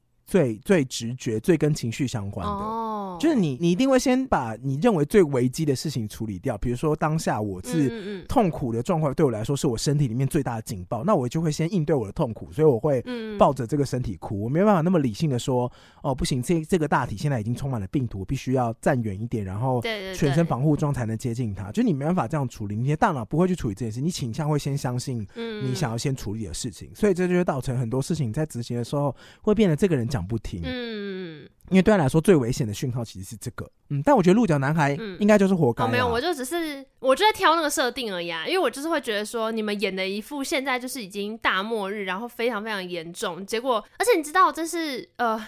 里面有一个设定，我可以稍微讲一下，但我觉得也是不影响观影体验，因为因为我目前还没看完，我看到大概第三集而已。他就是说，如果今天他们在那个人类幸存区，就发现有一个人开始呃疑似是染疫，然后确认完之后，他们会在那个当下就把那个人用保鲜膜就是整个捆起来，其实就是把它固定在一个地方，嗯、然后把它放火，把房子全部烧掉。然后那时候我是觉得说。你们是没有别的可以消毒的东西吗？Seriously，这个世界就是末日了，资源超匮乏，真的超匮乏，就是连一个什么鞋带啊，然后一个什么小、oh. 小纽扣什么的，大家都觉得很珍贵的时候，你把一座房子直接放火烧掉，只是因为里面有个人确诊，认真认真啦，然后就很烦，就他们会做这种事情，我都想说到底在干嘛？然后又又不戴医疗型口罩，又拿一个布，又随便拿一个布，然后把鼻子遮住。他就是搞得我很出戏，我就觉得说不是，真的不是这样子，你们真的不可以这样。就是可能医疗的概念比较烂啦，就是跟我看僵尸片会有断层是一样的，就大家都知道僵尸很危险，这个世界的人就是不知道。但是你就会把它想象成两百年前医生是会解剖完之后再去帮孕妇接生，就他们不知道细菌很危险那个感觉啊。哦，对了对了对了，或洗手，对啊，就他们有这个中断的知识 Okay. 啊。我看哥吉拉的时候也是这样了。那个哥吉拉的新的动画片的时候，它一开始的时候是先出现一些怪兽，不是哥吉拉。嗯，会比如说，嗯它最先开始出现第一只怪兽是一只翼龙，嗯，就是一个古代的翼龙突然出现在城镇，然后开始到处乱撞，然后开始咬东西啊，然后破坏力超强，踩上去坐那个车子就毁了。嗯，你知道旁边有围观多少群众吗？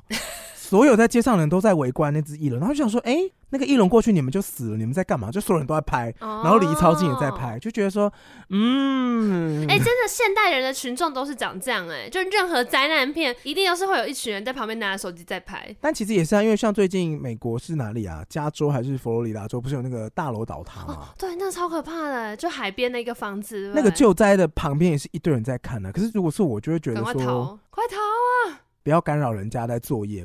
哦，不是，就人家在作业，你为什么要一定要那边围观？然后有一区就会有一坨人在那。嗯、如果是工作人员，一定会觉得很阿杂，就是哎、欸，你们也不帮忙，然后你们一直在那边看。对，然后也是指指点点拍照，内心就觉得说，哎、欸，真的很不舒服。还他们真的就是好奇心真的很重的那一群人，他们就是好奇宝宝。就你刚刚说，当资讯来袭的时候，他们最强烈的情绪就是，我真的好好奇，我没有办法，就会让他的好奇心就掩盖过其他东西。这个如果是在繁衍的时候，就会被我汰换掉。就是如果是那种狗狗在配种的时候，就会说这个狗狗就先不用那个，这个抱走，这个先结扎，这边都先结扎，这一群人都结扎，我们又怎样就结扎而已啊。逮就补啊，又没有要干嘛？狗狗不是也都这样吗？就是这个配种留下，然后这个都结扎，这边都不要了。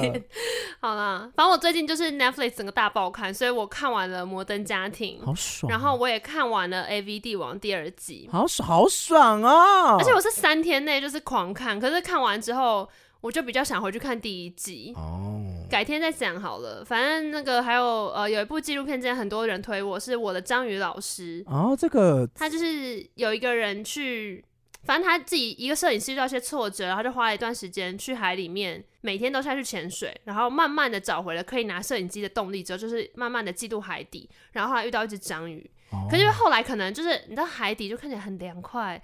然后很漂亮，很舒服。然后所以我后半段睡着，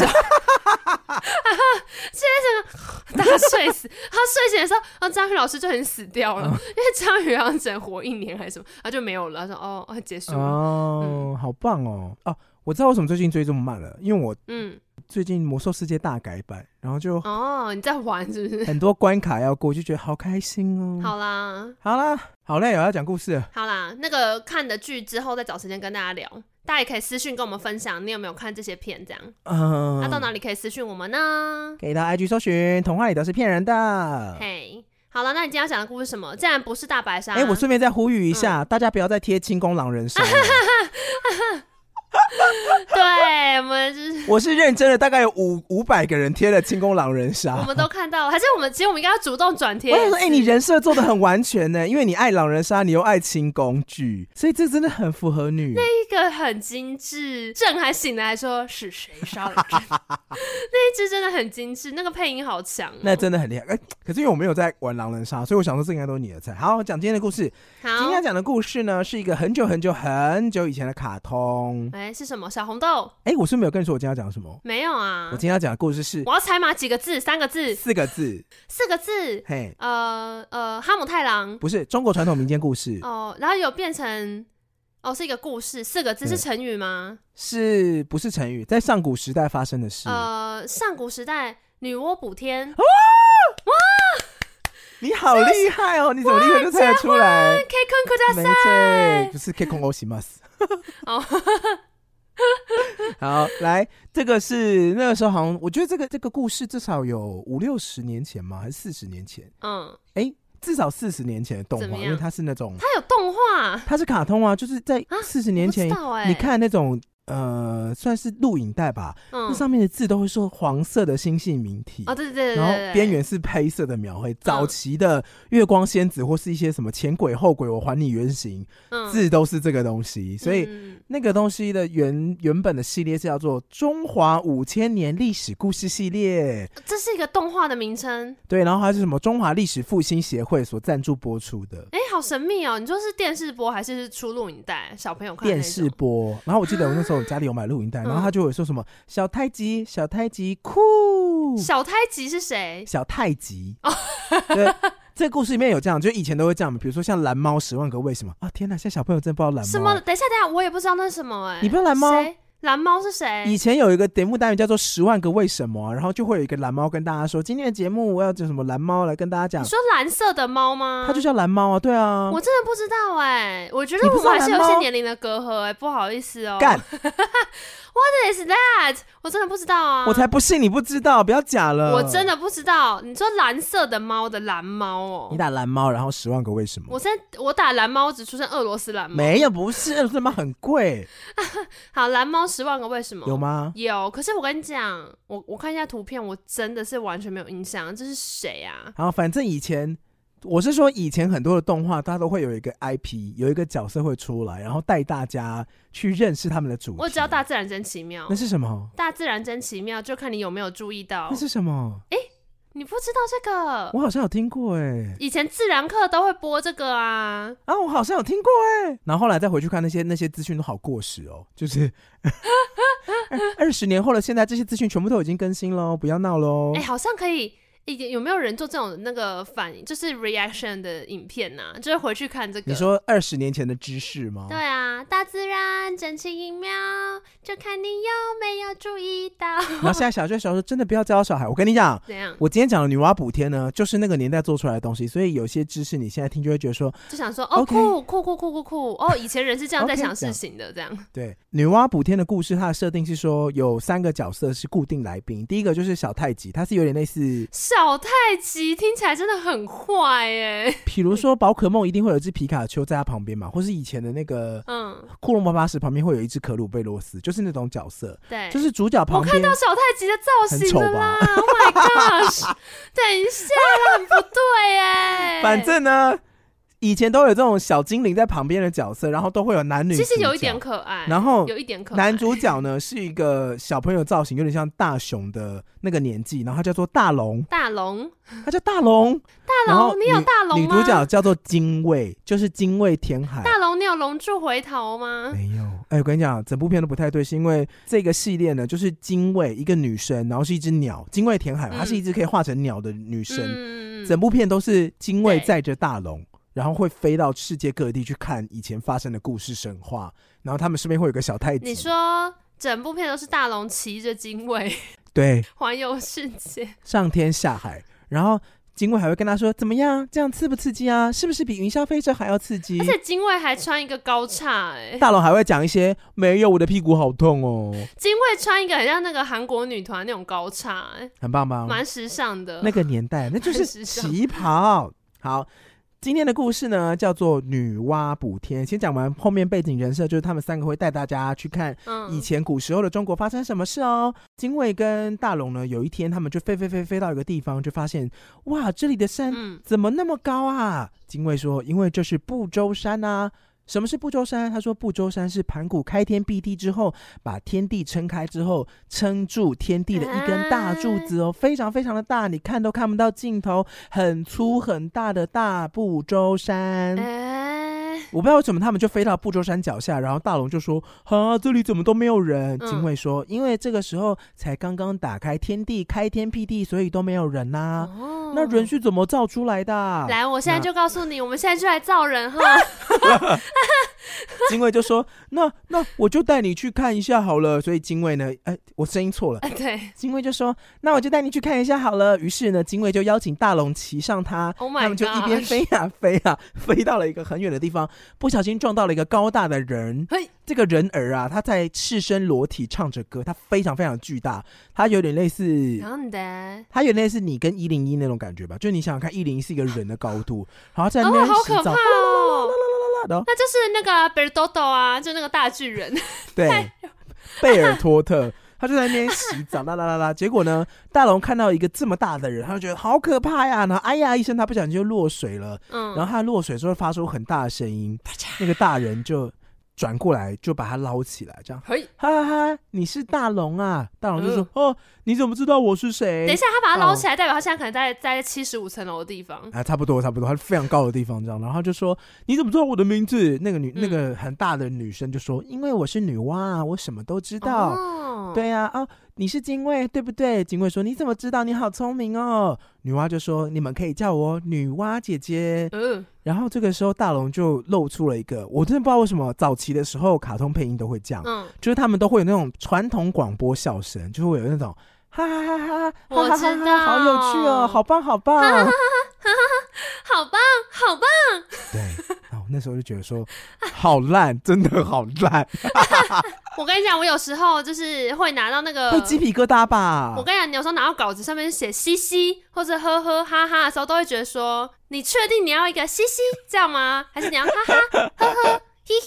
你要哪一个？就是会觉得认真，就是有一个笑声退场的感觉。没有人对话的时候会只回哈哈这样啊，这很怪哎、欸。对啊，没错。所以他就是传统广播式的那种，哈哈哈，好有趣哦，哈哈哈！女娲姐姐，你怎么一个人在这里呀？女娲姐姐，女娲姐姐，你怎么自己一个人在这里呀？女娲姐姐就说：“哎呀，有你们真好，我终于遇到人了。在你们来之前，我过了好长一段时间，我都好寂寞，我都单身，我都单身啊。”这个时候，小太极突然钻了出来，说。女娲姐姐，哈哈哈！你不是女人吗？你可以自己生小孩陪你啊！这个时候呢，吓死我了！我要说你不是，你不是女人，你可以自己使用这个，等等等等，太极魔棒，阴阳两极的调整，让你可以享受阳极跟阴极的快乐。不论是想被干或是干人，只要有这一根，一次搞定。叫我小太极。哇，你可能如果有一天你真的可以穿梭时空，你会被古人消灭吧？为什么？他说：“来人呐、啊，把他给我绑上火把，跟甘草叉弄死他。”哎，我如果穿越是男的的话，那就会成为什么？哎，没事，我想说酒池肉林呢。Let's get a party started。他们可能不愿意。然后这时候小太极就说：“你是女人，可以自己生小孩啊。”这时候全部的人都在大笑，哈哈哈哈！小太极你好好笑哦。大龙说：“小太极，你不知道生小孩之前要结婚才行吗？真是的。”然后就想说。哎，我以为是别的重点。那你的重点是什么？我以为他现在说，哈哈哈，小太极，你不知道要生小孩前需要我的小龙吗？小太极就说：“哈，真的吗？我刚刚拿出的阴阳两极好棒棒，没有办法帮忙吗？” 变性教育课程。大龙就说：“没有问题啊，其实可以搭配使用的，这样子各个地方都可以被满足哦。”然后。总而言之呢，然后女娲就笑了一下，说：“哈哈哈，哦，没有了啊，我想到了，我可以捏小泥人。”于是呢，女娲就用大龙做范本，她说：“那我就捏了很多跟你一模一样的人吧。嗯”他们直接这样跳过刚刚那个话题哦，当那个话题没有存在过，是不是？当那话题就是只有就是要结婚才能生小孩啊，结论就是这样。哦，OK OK OK。然后女娲就说：“那我就用大龙来做范本吧。”于是她就在她洗澡的地方下面挖出很多泥土，嗯、然后。丢在大龙旁边，然后一直丢，一直丢，每丢过去一个人就就是每丢过去一坨土就生出一个人，就啵啵啵，全部都是人。这些人呢，都长得非常奇怪的发型，有的头发就是中分，有的是刘德华香港片的那些造型，然后有的就是飞机头，蛮、嗯、好看的。然后有的头发上面长了两只手，嗯，呃、有的是飞机杯，就是哎、欸，他可能是想要展现辫子吧，可他画的太像手了，就有一个小婴儿的头上有三只手，超恶的。然后这个时候呢，因为他甩了很多泥巴在地上，嗯，出现了一些很多很多泥巴人在狂奔，然后这些泥巴人又出现了那个传统广播笑声，哈哈，好好玩呢，好有趣哦，哈！他们在唱什么？泥娃娃，泥娃娃，我不知道。我这边写的注解是说，正当满地都是丑八怪很吵的时候，然后刮胡传统广播笑声节，哎，真的很丑。我可以把链接附在那个 附在那个网 IG 线通，大家可以自己去看。好，这时候一堆很丑的丑八怪在吵的时候呢，远方传来大量的雷，真的很丑。我跟你讲，就是那种做成公仔绝对不会有人要买，连当赠品都不会有人要的丑。然后远方突然传来大量的雷雨声，砰砰哦。然后这些丑八怪突然就说啊，什么东西好可怕哦，救人哦！一群人突然往远方看，就发现什么？原来是水神共工跟火神祝融正在打架。你说水神跟火神在打架，就是在每个神话故事体系里面都有水神跟火神嘛。哦、那中国传统神话里面的水神叫做共工，共共共享单车的共，工作的工，然后火神叫祝融嘛。共工共同工作，共享公共工作，很好笑。好，然后祝融是祝福的祝，融化的融，嗯、就是这两个呢，他们的设定是一见面就会水火不容打起来，嗯嗯、所以他们就他们的配音其实其实画面就是一只很像大海蛇一样的龙，跟一只呃长得像张飞那种，可是火头发是火焰的那种神，长得像张飞，你是说真的很像张飞？不是！那个张飞吗？讲到张飞，我真的要生气。你是这个还是还是三国里面的那个张飞？真的不是，就哎、欸，就让我想到他的那个 KKBOX 好歹你就 Life 也是啊。对啊，是哪一个？不是，对，我最后才想说，你是不是故意提那个？你是飞哥的张飞？不是，是我先讲一下，因为我们上次去 KKBOX 直播的时候，我有给大家猜 MV，然后里面我在讲一个叫大家猜 MV 的人，就是那个人有胡子，还戴帽子，然后很标志性。然后大头就 City Boy 的大头，竟然猜是张飞耶，也很有标志性啊！他也没有说错什么，而且张飞也确实有出过专辑。那个人是张震岳，Hello，气死！对，他说有胡子什么的，然后抱着木吉他弹，然后我还说马修连恩。好啊，所以你说的那个张飞是三国里面的张飞，是不是？Of course，我怎么会没事提？How do I supposed to know？哦，但我前两天才播张飞的歌，他也播出一张爵士专辑。对啊，就是 I love you，对，Can't take my eyes off you，很好听，好好听。好，总而言之，共工跟祝融呢，两个就打的就是水火不容这样。然后他们那时候的配音乐是那种传统配音的方式 的怒吼方式，是那种哈。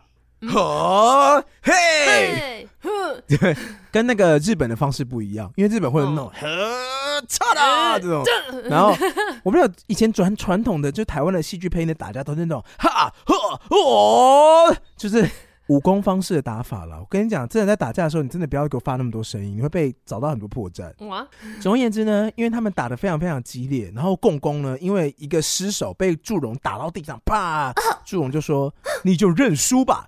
共工说：“哈哈，你听着，只有战死的共工，没有投降的共工。我现在就要去撞死不周山。”哈哈，他就想要冲撞不周山。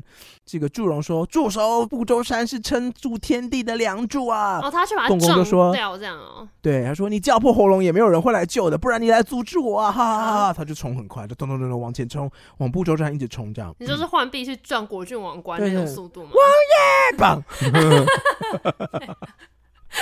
哇耶！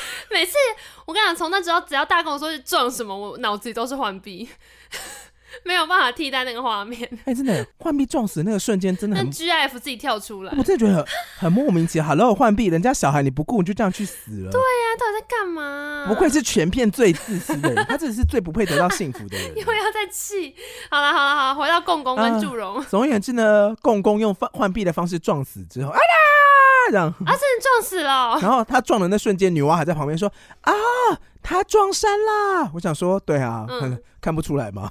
然后共工一撞之后，他头就塞在不周山里面。当他把不周他把头拔出来之后呢，不周山整个裂开，然后就是山上很多碎石就把共工砸烂了。这样，嗯，这时候天上就破了一个洞，因为那时候本来是一根柱子从地上连接到天上嘛。对。那个柱子倒塌之后就有一个洞，那洞呢把天上的天河都漏了下来，所以天上的水开始哗啦啦啦啦啦，天在下雨，天上风筝在天上飞，飞飞不起来了，现在是下大雨哦。哇！总而言之呢，就是下大雨的时候，突然开始就是整个大地开始淹大水。嗯，这个时候呢，精卫突然走到女娲旁边说：“女娲姐姐，你如果需要帮忙，尽管跟我们说，我们都在哦。”女娲说：“嗯、那真是太好了，你们快来帮我吧！你们去帮我搜集五色石，好补这个漏了的苍天呀！”就是很。Oh. 他说：“哎、欸，也没有解释五色石是什么，然后也没有就说你们可以帮上什么忙。啊、所以呢，画面就变成一群小泥人啊，精卫跟大龙都在到处搬五色石。然后我不知道是作画偷懒，还是因为就是有成色问题的关系，因为他们搬的石头 可能预算有限啦。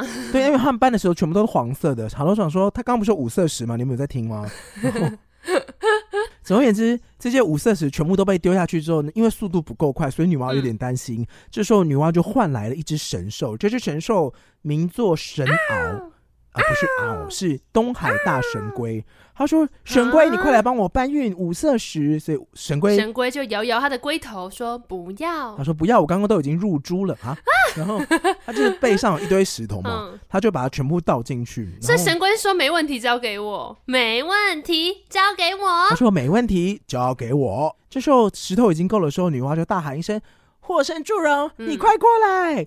祝融就噗噗噗噗飞过来，就说：“女娲娘娘有何吩咐？”女娲就说：“你帮我点火，这里有五色石跟木材，你要让它融化，我需要高温、超高温的喷射火焰。”这个时候呢，祝融呢发射了大量的火焰，却点不起。祝融说：“哎呀，风雨太大了，我的火点不起来啊！”我这时候有个挂号说：“要火神何用？”哎、欸，我说：“哎、欸，你不是火神吗？”对啊。你点不起火来，你到底有什么用啊？你还要人家帮忙。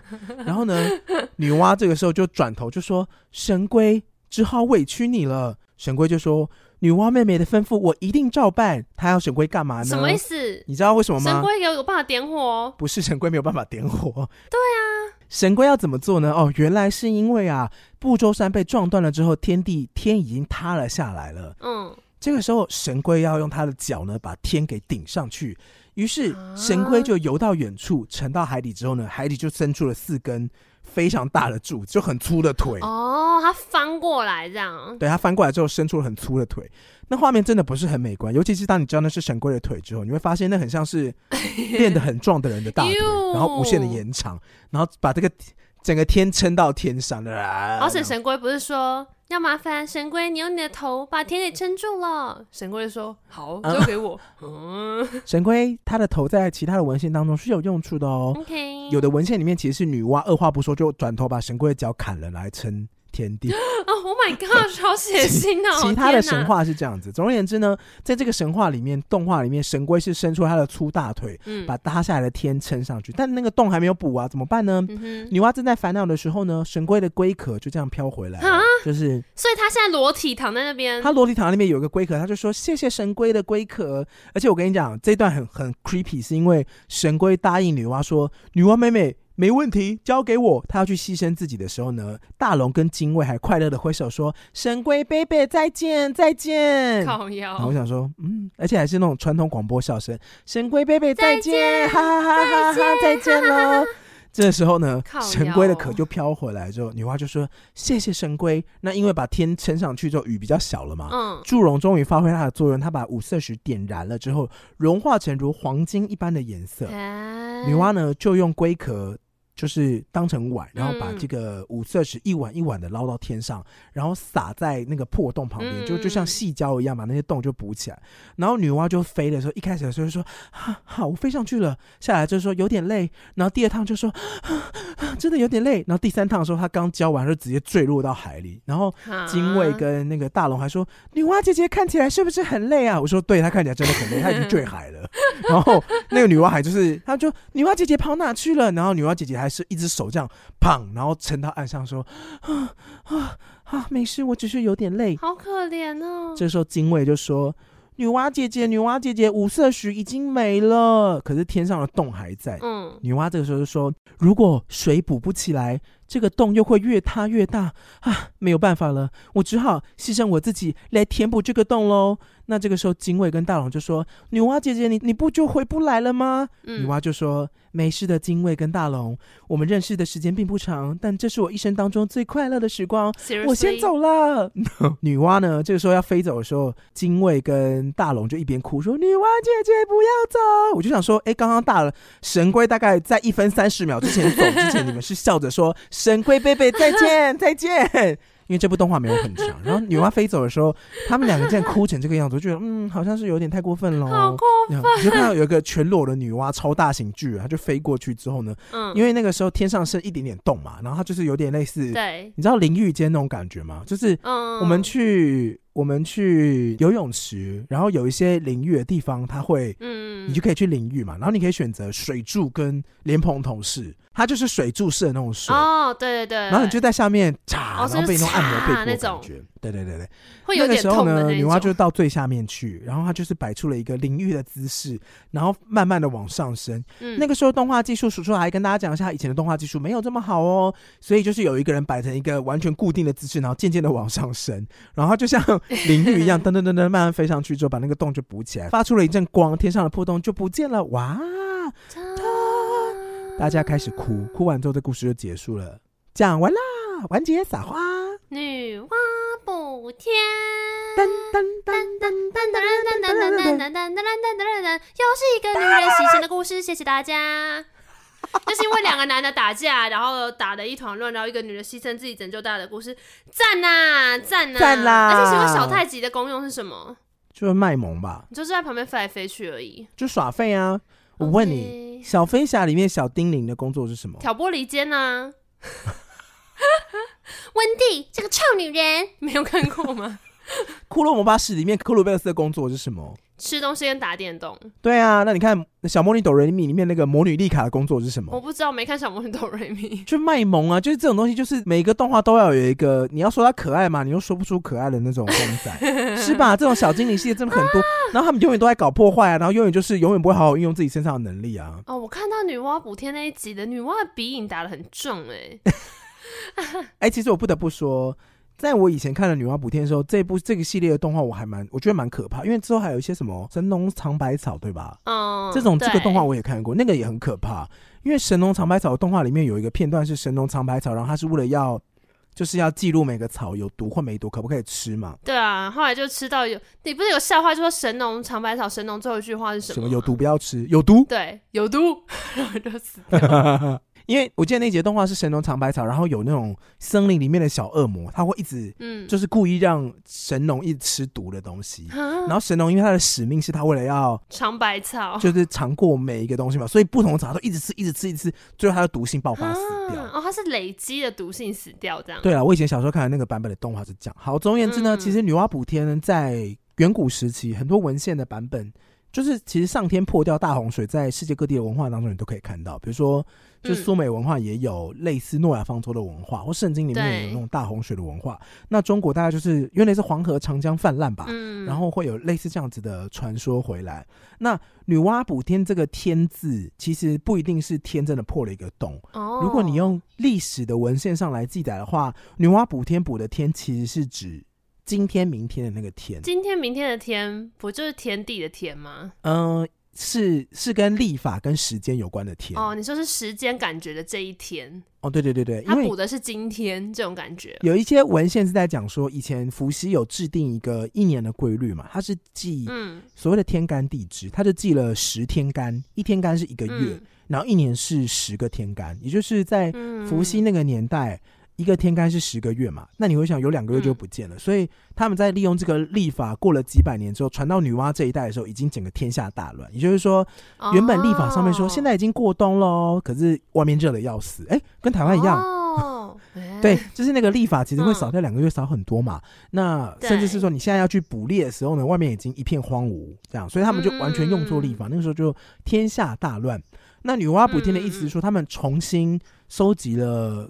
整个观看整个历法，他们发现有三百六十五天又四分之一天，因为那时候没有小数点的概念，所以他们会累积个几天之后，把它们归类成五天，然后当做是过年，嗯、所以那个时候会有过年的概念。嗯哼哼，对，所谓的过年是指年跟年中间有多出来的时间，每过几年要补起来。哦，那个时候流传下来，但现在就是每年都要，现在就希望天天都在过年啦。没有天天都在过年这种好事。好的，好。总而言之呢，女娲会补天，是因为那个时候有那个历法，她把它重新规定成一个月三十天，然后一年有十二地支，所以这时候就有天干地支的说法。嗯、然后他就把所谓的补天是把历法重新规范。那嗯，龟脚要干嘛呢？他真的是在立龟的时候呢，他砍了一只大乌龟的龟脚，原因是因为他重新定义了东南西北。哦，所以要有四个龟的脚这样。因为以前的人看时间是靠影子啊，他们是有影子那个角度嘛，嗯、他们是除了东南西北把那个影子立出来，让跟大家讲说哦，规矩就在这里。嘿嘿嘿嘿，对对对，对对，所谓的规矩是指矩是指种田的东西，规是指度量的东西嘛。那他就是定了一些规范，然后所谓的五色石是他用五种不同的颜色的石头象征了就是。呃，东南西北的颜色，然后还有中间的颜色，哦、就是标示出来说大家要这样看跟这样子使用。嗯、所以所谓的女娲补天是指他重新把历法给补了起来。哦，原来是这样，这是另外一个历史学者考古的说法。嗯、但我觉得这个也还蛮合理的。嗯，就是就传说里面讲的东西，还都也都对应得到。就是如果你要硬要这样讲，也是可以接受了。哦，酷！所以你今天要讲这故事，为什么从、嗯、想要补牙齿到女娲补天？哦，因为没有没有，因为这故事本来就是我口袋故事，我本来就很想要讲，嗯、就是以前的那种。以前台湾就有那种纸黏土动画，跟这个动画跟那什么哪吒闹海、嗯、那一系列的动画都是，因为我记得你有一次跟我讲过，你没有听过哪吒闹海的故事。对啊。然后我回去查了一下，那些画风好像都是差不多同一个年代跟同一个公司出的那种系列动画。哦、然后我先查到女娲补天，所以我就想说，那不然我来讲一下女娲补天好了，嗯、因为好像很多人不知道。女娲补天的故事，我听过这个故事，但我可能是在吴姐讲历史故事里面看到的。又是吴姐姐？对啊，因为我小时候真的很爱看吴姐讲历史故事，哎，她是真的还假的？对啊，因为我我忘记是呃安亲班呢，还是家里面不知道哪一个亲戚，反正她有一整套，然后所以我小时候就就有，因为还有很多嘛，然后又写给小朋友看，就很容易阅读。对，所以我记得可能国小一段时间就是都在看吴姐讲历史故事。我小时候也很喜欢那种录音带听故事书，然后都要听故事书睡着。呃，我也是，我就会听什么小小牛顿。但我后来回去想，吴姐讲历史故事里面有一些真的也是，现在回去看就会有一点小皱眉，就说嗯，你确定？像苏武牧羊啊什么这种的。哦天啊，苏武牧羊很歪哎、欸，我觉得这种东西都是 对，硬要把它写的很怎样才让大家记下来。可是很有趣，就是因为。坦白讲，你看我们小时候也不过就是来可待二十年前，然后是那个书在盛行的时候，其实距今真的也没有多远，那就觉得说哇，很多的观念或者讲故事的方式或者什么的，就是变得好快。嗯，对啊，现在应该是比起以前要很多人那种很不必要的，比如说哈哈哈，姐姐你怎么这样啊？现在这些都全部被省略，嗯，大家只想要看最精彩跟最反转的那种很普通的平铺直叙，其实就很难。吸引大家的注意力跟目光哦，好像是哎，像那个之前不是就有在讨论说以后。可能串流音乐上面都会出现，像 Netflix，你看片头，它会依照就是最多人跳过的地方去画出哦，这一段应该是片头，大家会跳。然后以后音乐有可能会从大家就是最想要开始听的地方开始播，例如说直接听副歌。现在已经很多了吧？有一些抖音歌都是只有副歌而已啊，对、嗯、直接副歌就 repeat 三次，这一轮就结束了。这东西越来越破碎啊，然后大家越来越没耐心啊。你有发现你自己越来越没耐心吗？我觉得我一直以来都是一个耐心比较不足的人。因为我以前是那种对，有一些硬科幻小说，它的设定非常的厚，所以你可能整本四百到六百页，它也分三部曲，你应该要读到差不多一百五十页到两百页，你才会进入状况。那时候你就会一路翻下去。那我以前我以前都熬得过那个时间，可是现在我真的有点熬不过哎，我现在都会觉得说哦，哎，好烦哦，到底要干嘛？要不要讲清楚？有啊，我跟你讲，我其实后来就发现，我很怕看长篇小说。嗯，我真的已经有很长一段时间不敢看长篇小说，就是一整本一个故事的，我真的不敢，因为我不知道说那个进去之后到底值不值得。对，没错，我也是怕不值得。对啊，啊，可我最近终于看完一个长篇了，之前可能有提过，我想要整理一下，可以跟大家讲，就是那个飘。就是《乱世佳人》电影的原著，哦、它就是两大本上下册，就飘上飘下，然后很厚，哇然后我全部都看完了。这大概是我近有到三年，好没有啦，这一年唯一看的一部长篇小说。那我们是不是要分几集讲啊？因为一集也讲不完啊。可以啊，可那故事也可以被讲成一个很简单的版本，就又会变得很讨厌，我又会觉得对大家很抱歉。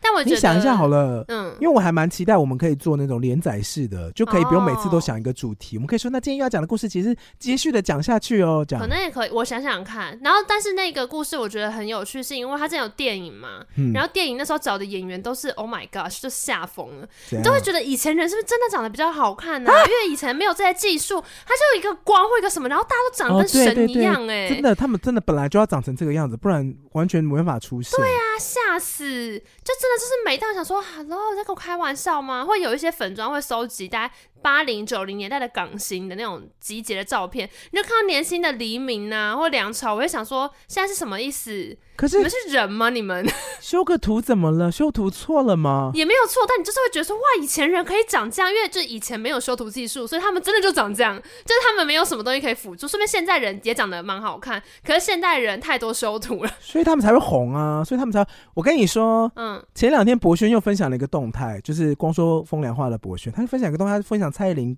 好像在他家前面自拍，我知道他抱他们家狗狗拍照，对，然后他就说窗户，然后我说窗户怎么了吗？然后他就说窗户。变形了啦！我想说，有一点歪掉，对，怎么样？蔡依林哪里变形都没问题，不要这么严厉。对啦，我说的那个惊呼也只是说，我觉得现代人可能也是。还是大家都长得很漂亮，只是因为呢，就是修图啊，或者至少手机内建就有很多滤镜功能，就是太泛滥了，所以你有时候看到那个照片，你也不太确定说它大概原始状态怎么样。但因为以前你知道那个技术很匮乏的时候，他们就是能够加工的东西很少，然后大家还可以长得跟现在的照片的呈现漂亮的程度差不多，你就会觉得很惊讶。就是以前差不多，嗯，像是日本昭和或台湾的那种民国时期吧。如果那个时候的拍照，你觉得这个人好看，那他其实真的就是，对啊，他应该真的就是好看，他真的是基因好。我记得我那个时候，还是因为以前天气真的比较不热，我觉得也有关系耶。就是以前的那个肤质什么都会比较好，以前的那干扰没那么多吧。我最近有特别觉得，哦，对啊，呃，会很想要填补那种破碎的时间，就是嗯嗯嗯，就是很想要说，现在应该要干嘛，多一点什么，学一点什么，或是不要同时不要只做一件事，应该同时做两件事情以上。就很想要把一些空白的时间填满，嗯，然后很少坐下来安安静静的想事情。嗯，我就连洗澡，最近有一个坏习惯，是我都会带带着手机进去听 podcast。哦，嗯，我也会诶。我以前比较专心的时间，反而是在通勤的时候，因为你不能做什么事，你就是听音乐，然后放空的想事情。哦，那时候专注力会特别强。可是当家里，而且因为最近工作跟家里都混在一起的时候，你就会。我觉得那个还是有点难调整啊，嗯，就是会有点混杂。我是只有在太晚洗澡有点害怕的时候，我就会一边洗澡一边听 podcast。难道不是唱情歌王吗？对啊，其实没有。如果真的很晚，我就会不敢唱歌，一来怕吵到人，啊，然后再来是怕会吸引一些其他能量过来听歌，所以我就会听 podcast，哦。对，哦，哎呀，啊，而且你知道我昨天，其实我们两个现在好像状况都有一点点小累，因为我昨天也是很晚很晚睡，然后你昨天晚上上班嘛。嘿。对啊，然后我昨天是因为我在跟我同事大家就喝酒闲聊，然后我们后来又开启了那个之前有在杰哥他们的节目，就是只要有人听就好的节目分享过那个交换秘密游戏。哇，你真的好喜欢拿出你等价的秘密，交换秘密哦。对，我就说我们接下来就要进入一个交换秘密游戏，我们这边有那个秘密委员会，就是大家会称一下你的秘密有几斤重，然后你要拿出等重的秘密。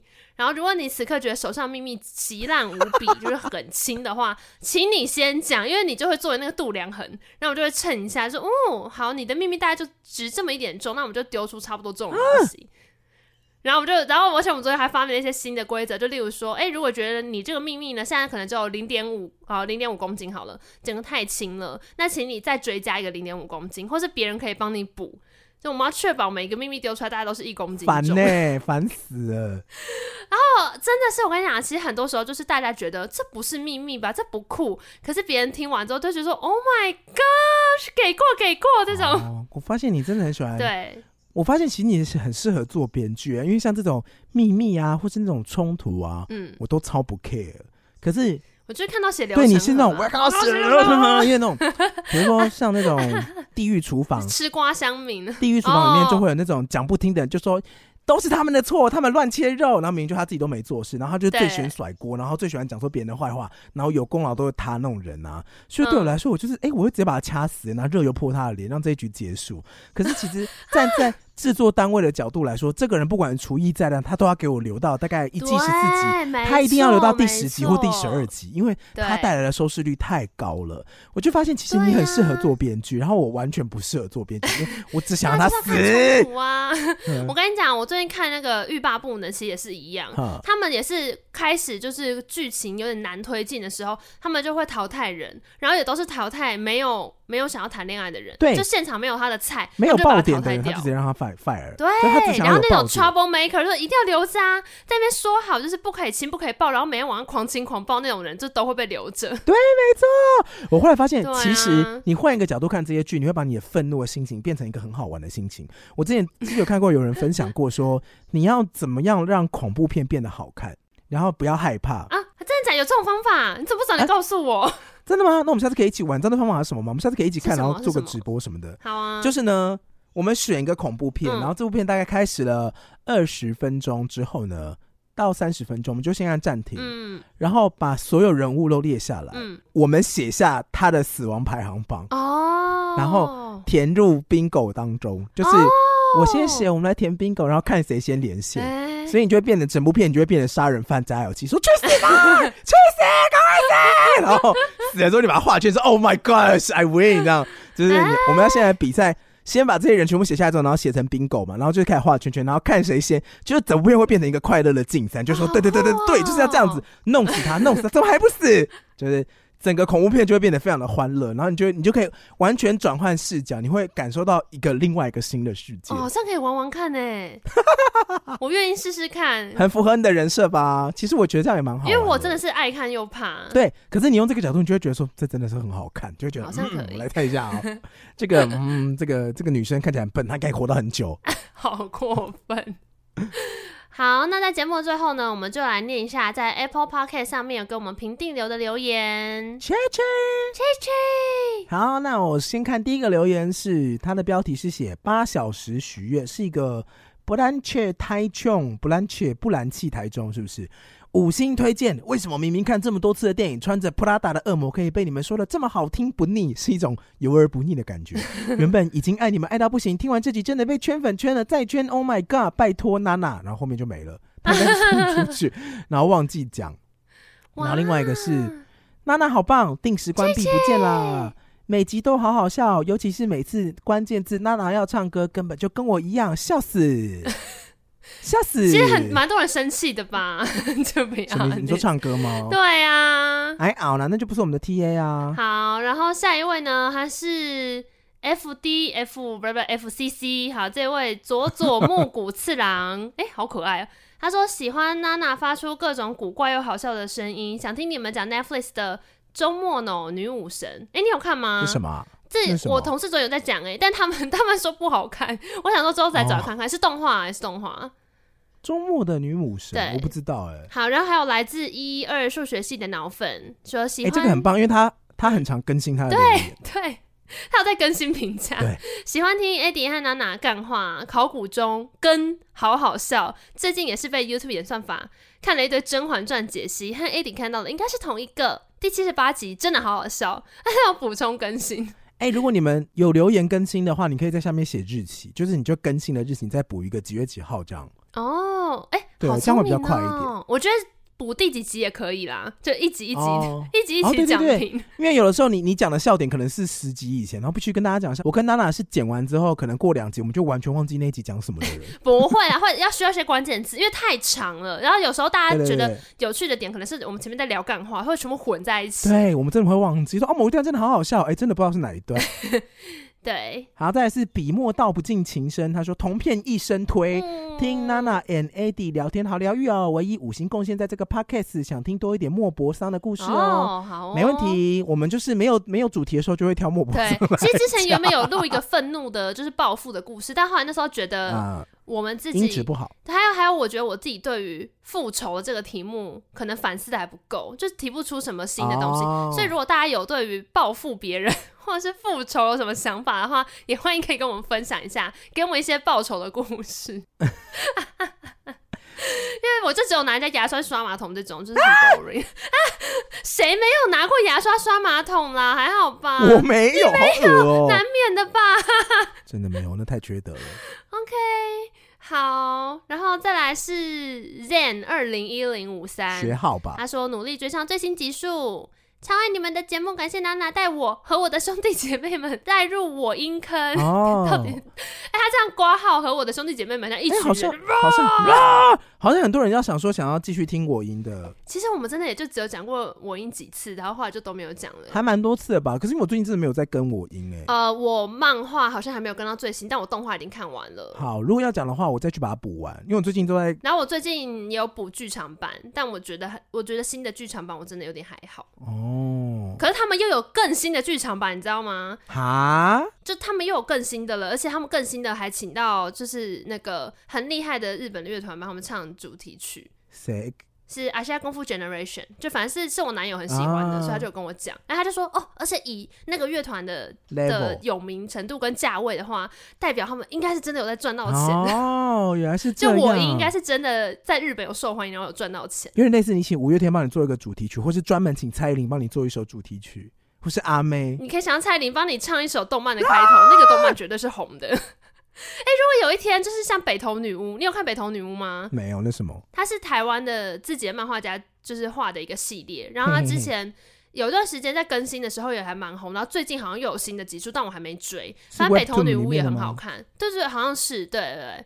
他们最近有新一季，而且因为他都会把北投或是台北的一些就是地景真的画进去，就很酷啊。比如西门町的，比如成品，真的就画进去。对，或者他就画圆山饭店啊，哦哦、他会画北投地热谷啊什么什么的。嗯、然后说就想说，天哪，就是如果蔡依林可以，就是你知道有一天要变成动画片，然后蔡依林可以不要唱片头，会有多爽？哇哦，就觉得很像你。真的很想要你，带这种感觉。对，好，然后再是哈哈 Zen，他说每天都在期待。从姐姐推荐得知此频道喜欢 ED and Nala 的互动及聊天内容跟故事分享启发，都让我不自觉的想要发笑跟受用经验，很棒，很喜欢。谢谢，喜欢 Nana 跟 Eddie 的真性情哦，爱心爱心爱心。我跟你讲，他的真性情你真的不会喜欢啦。你说什么 honest，我说你的真性情真的不会有人喜欢啦。